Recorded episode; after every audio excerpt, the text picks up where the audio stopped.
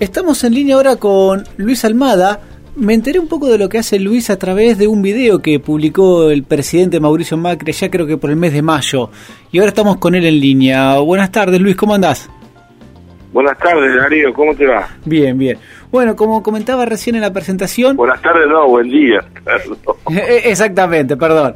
Eh, como comenté recién en la presentación, eh, me enteré, Bahía Córdoba hay una gran distancia donde vos sos, así que por las redes sociales y por el video que subió el presidente, un poco tu experiencia de vida y lo que vos estás haciendo, y la verdad que me pareció muy interesante. Entonces a partir de ahí empecé a rastrear a ver cómo podía contactarte, bueno, y, aquí estamos.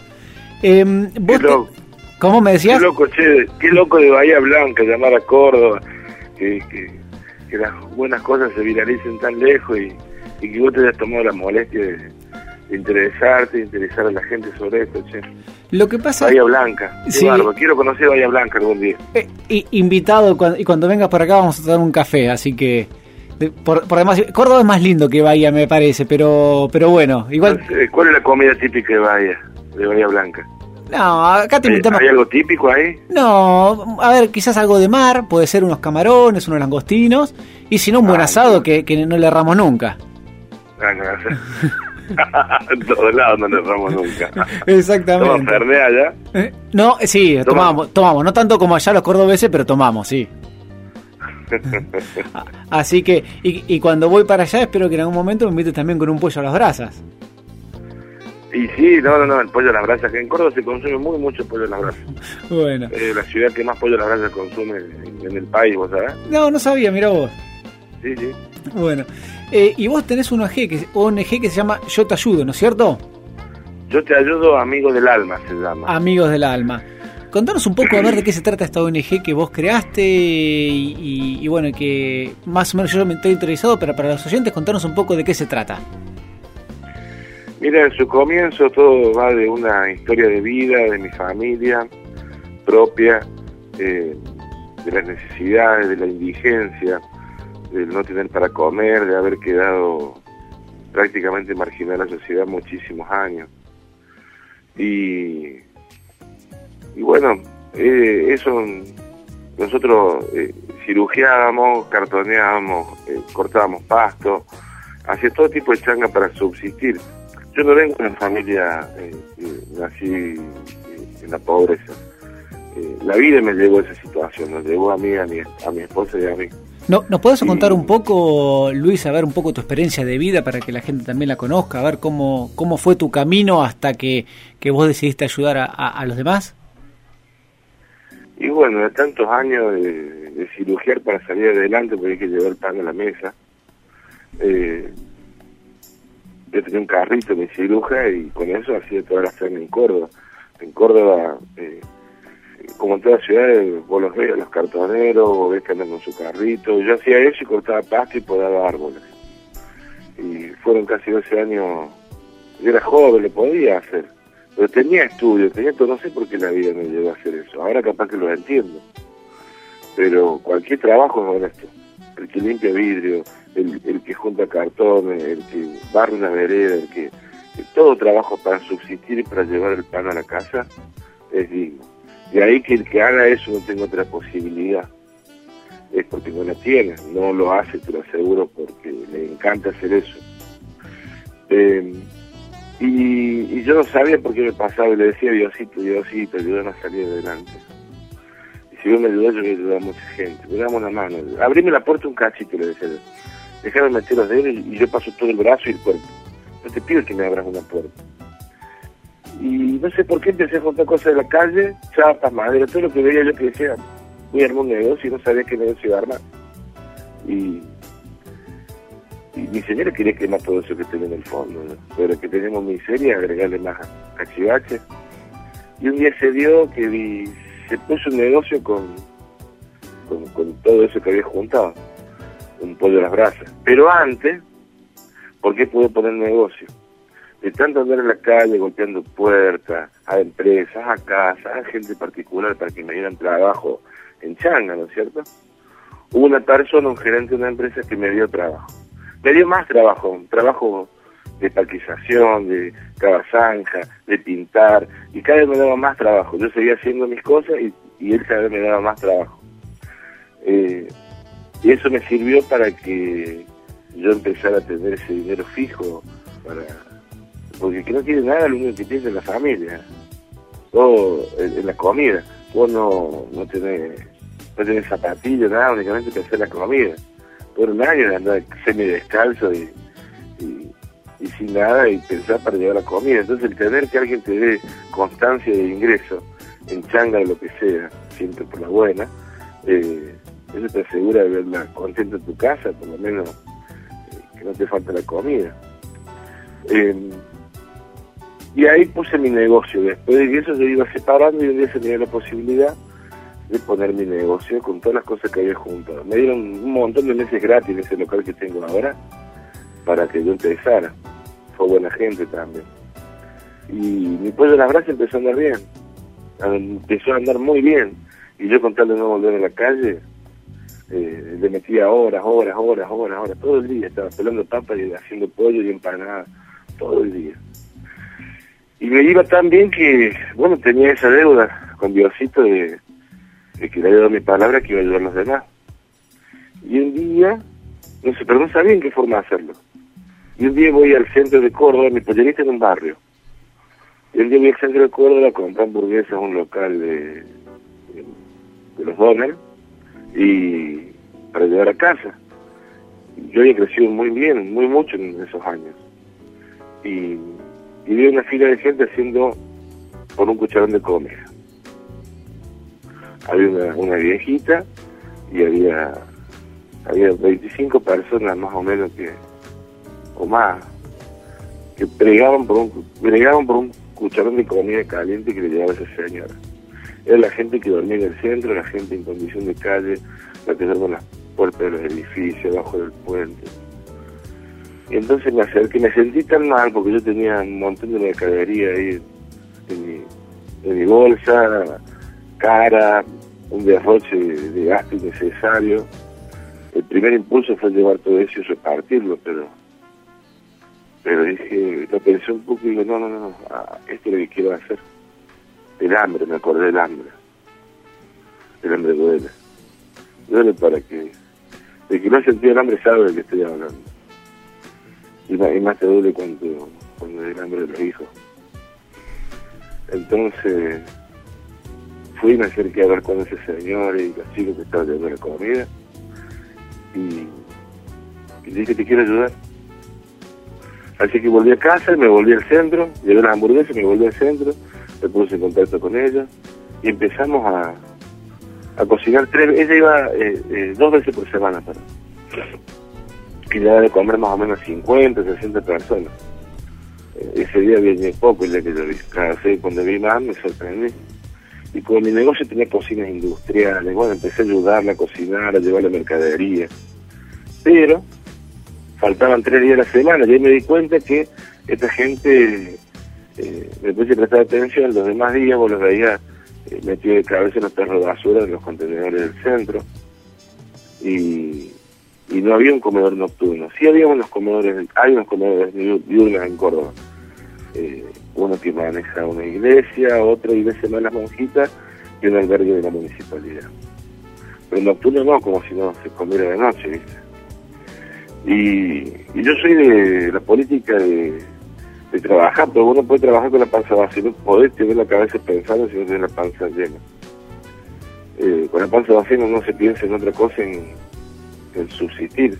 Empezar a desprenderte de cosas y vas a ver que con el hambre no puedes pensar en nada. Un hambre continuo, un hambre sin higiene, un hambre sin dónde dormir, un hambre eh, humillante. Y y como faltaba tres días, un día volví a casa y le dije a mi señora, era le digo, tenemos que, tenemos que dar de comer otros días más, tres días más, eh, ella lo necesita. ¿Cuántas personas son? Serán 100.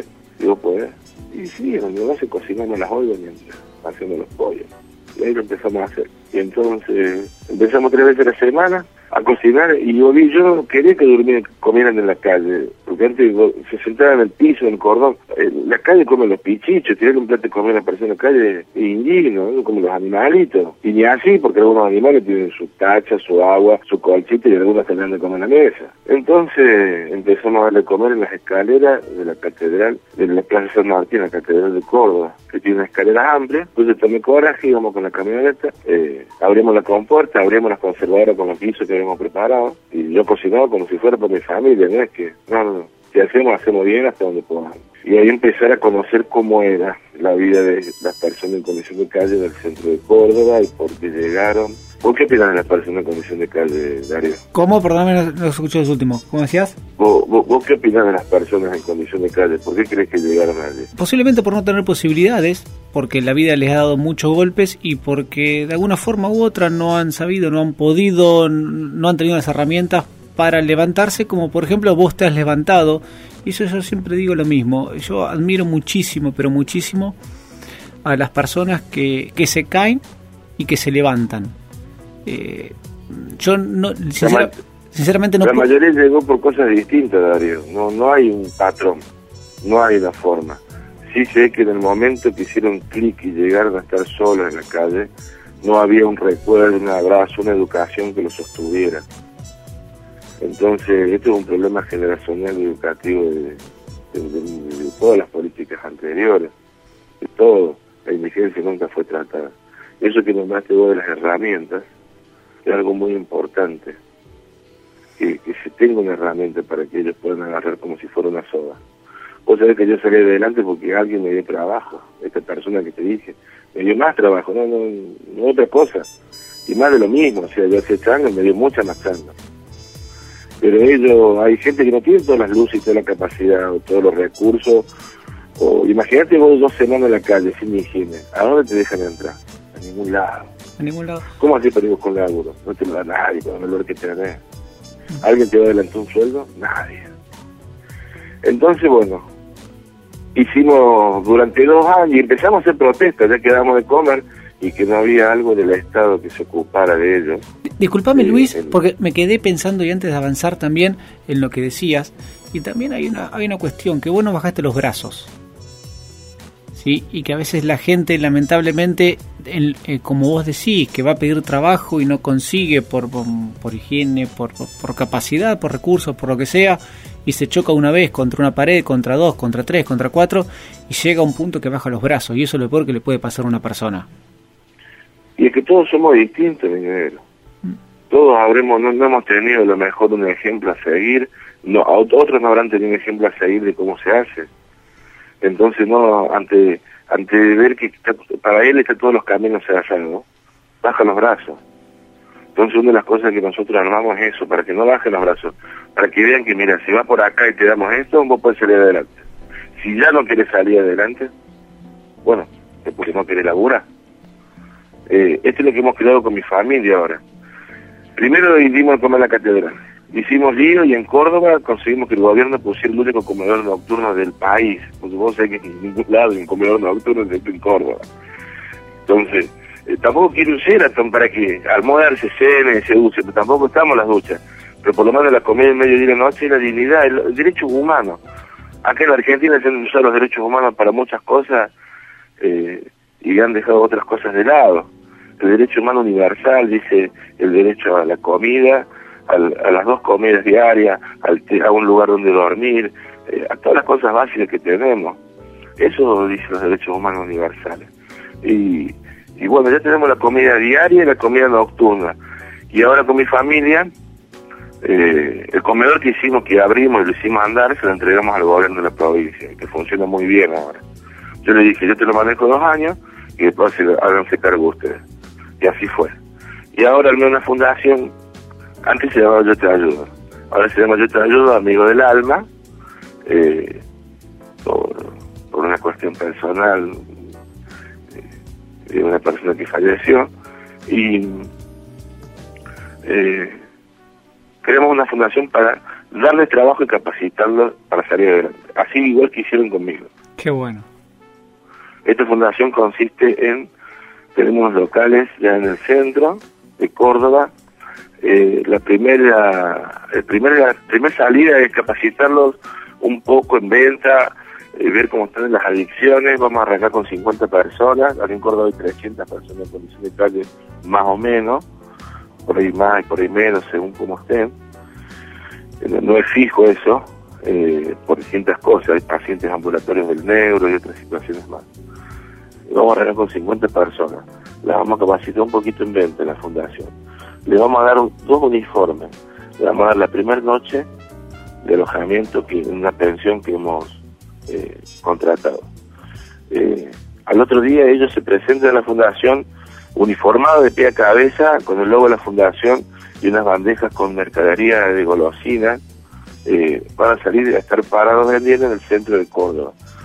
La venta ambulante en Córdoba está prohibida, pero como lo vamos a hacer de una forma organizada, el intendente nos ha dado el permiso provisorio de seis meses, con 50 carnes.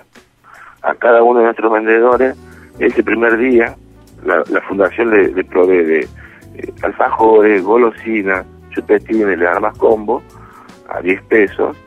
Eh, le da la primera mercadería, ellos van a la calle, la venden, se le informa a la sociedad a través de folletería de qué se trata.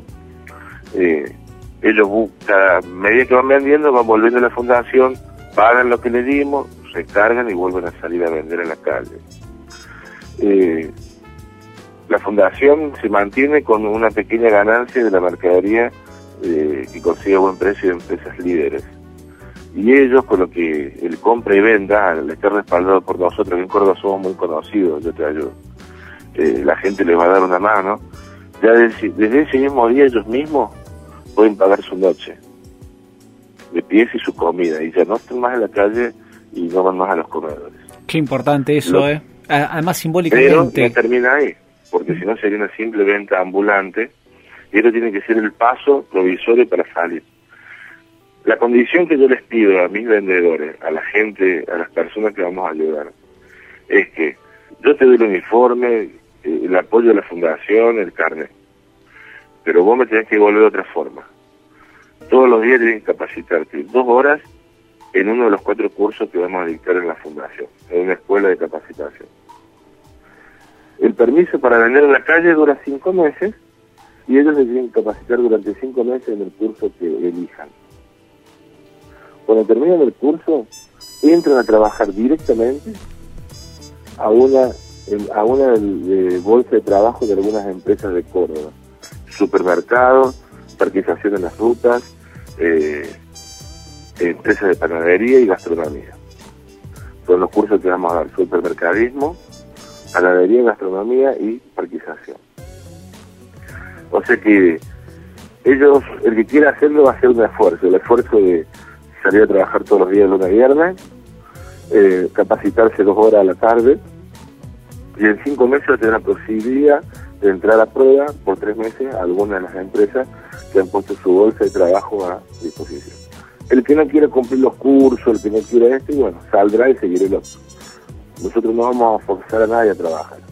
Si quiera salir adelante, así como dijiste, darle los herramientas, nosotros se la damos.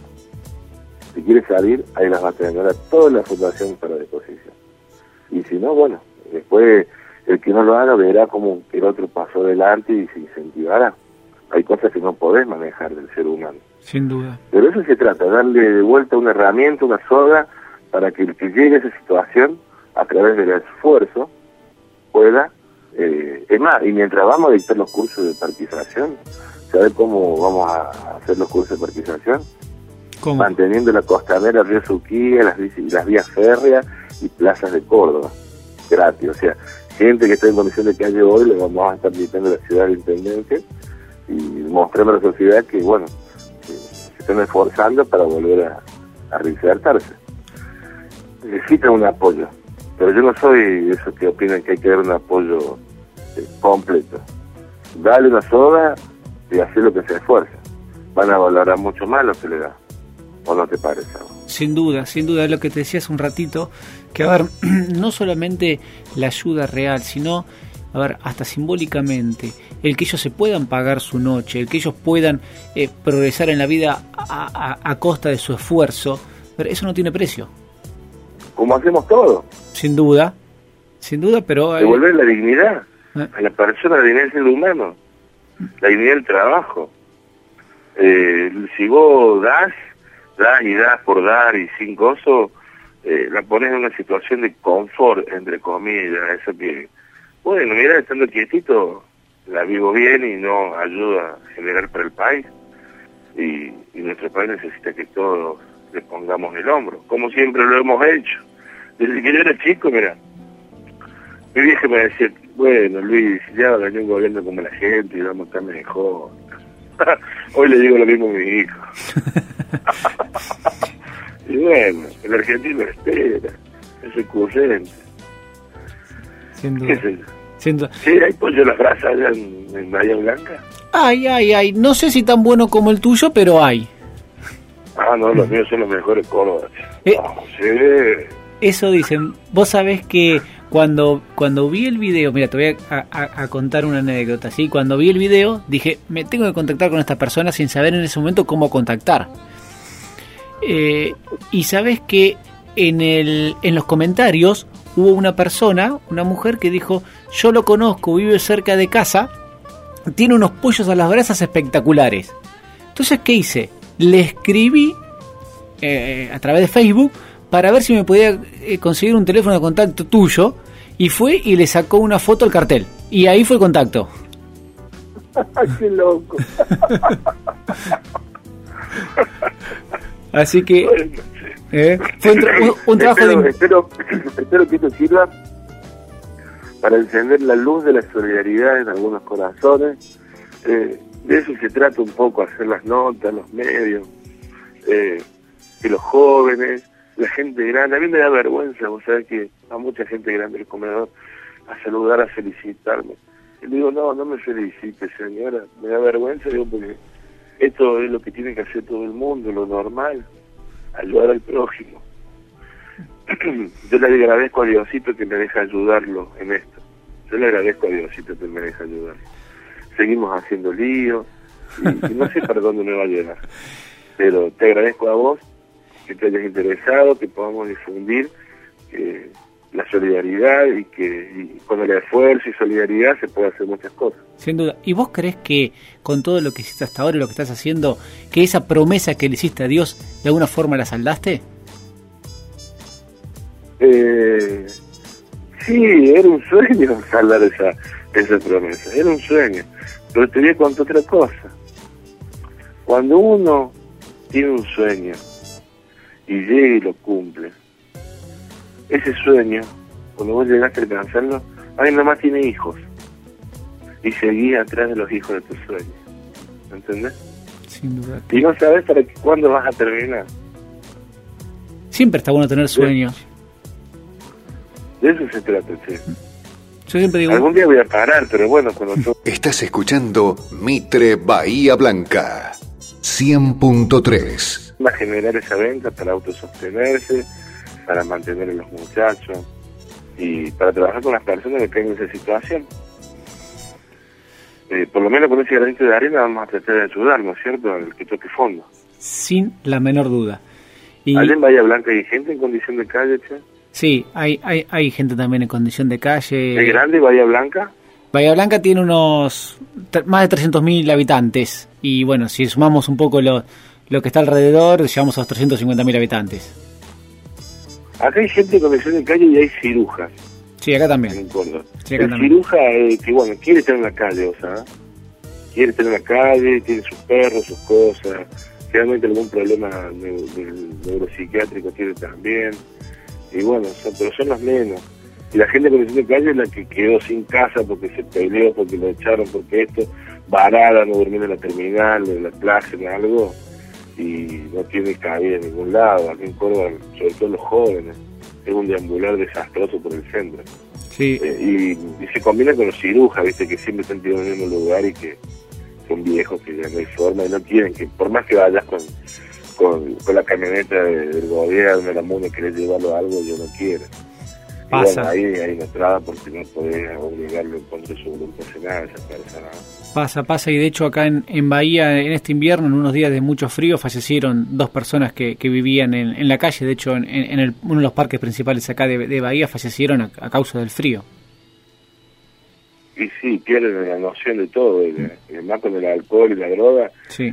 eh, ya no sienten frío, no sienten calor, creen que está todo bien, sí. pero bueno, eh, cada caso es puntual, ¿sí? Sin duda. Eh, pero hay que diferenciar eso entre el ciruja, ¿sí? Y eh, eh, el mal llamado croto, ¿sí? que, que, bueno, quizás también eso se haya tratado si hubiera asistencia social más predispuesta de parte del Estado hacia esas personas. Con un trabajo de asistencia social se podrían remover a esas personas para darles un poco más de dignidad en, en su vida eso moverlas a un lugar donde, donde puedan ir, ¿no es cierto? Eh, y convencerla de que quieran ir. A, a eso eh, voy algún día voy a ir a Bahía Blanca, yo quiero hacer el viaje al sur y, y alguna vez lo voy a hacer, che. voy bueno, a pasar por ahí. Más no te vale... si me voy a correr pasar por la radio, pero bueno, por Bahía Blanca voy a pasar. Más te vale que cuando estés por Bahía me avises y, y nos, no, nos juntamos o a comer algo, por lo menos a tomar un café. Ah, bueno. Y... somos vos, yo tengo siete hijas. ¿eh? Siete hijas, se lo sabía, sí. A ver que me invita como un asado, le tiembla la pera ahora. ¿eh? Es, es, prefer... es, preferible invitar a todas a, de vacacionar, más, más, que a comer. no, che, vamos como un asado, invitar los almadas, ¿no? lo piensan dos veces. Luis, aunque te, bueno, aunque te dé vergüenza, te quiero felicitar, realmente siento admiración y, y te quiero no, agradecer no, Por, por hablar estos minutos con nosotros, ¿eh? Te, agra te, agradezco a vos, Darío, por compartir. Y saludos a Bahía Blanca y bueno, y que tenga una linda semana, che. Muchas gracias. Gracias, igualmente. Un abrazo enorme. Un abrazo, Darío.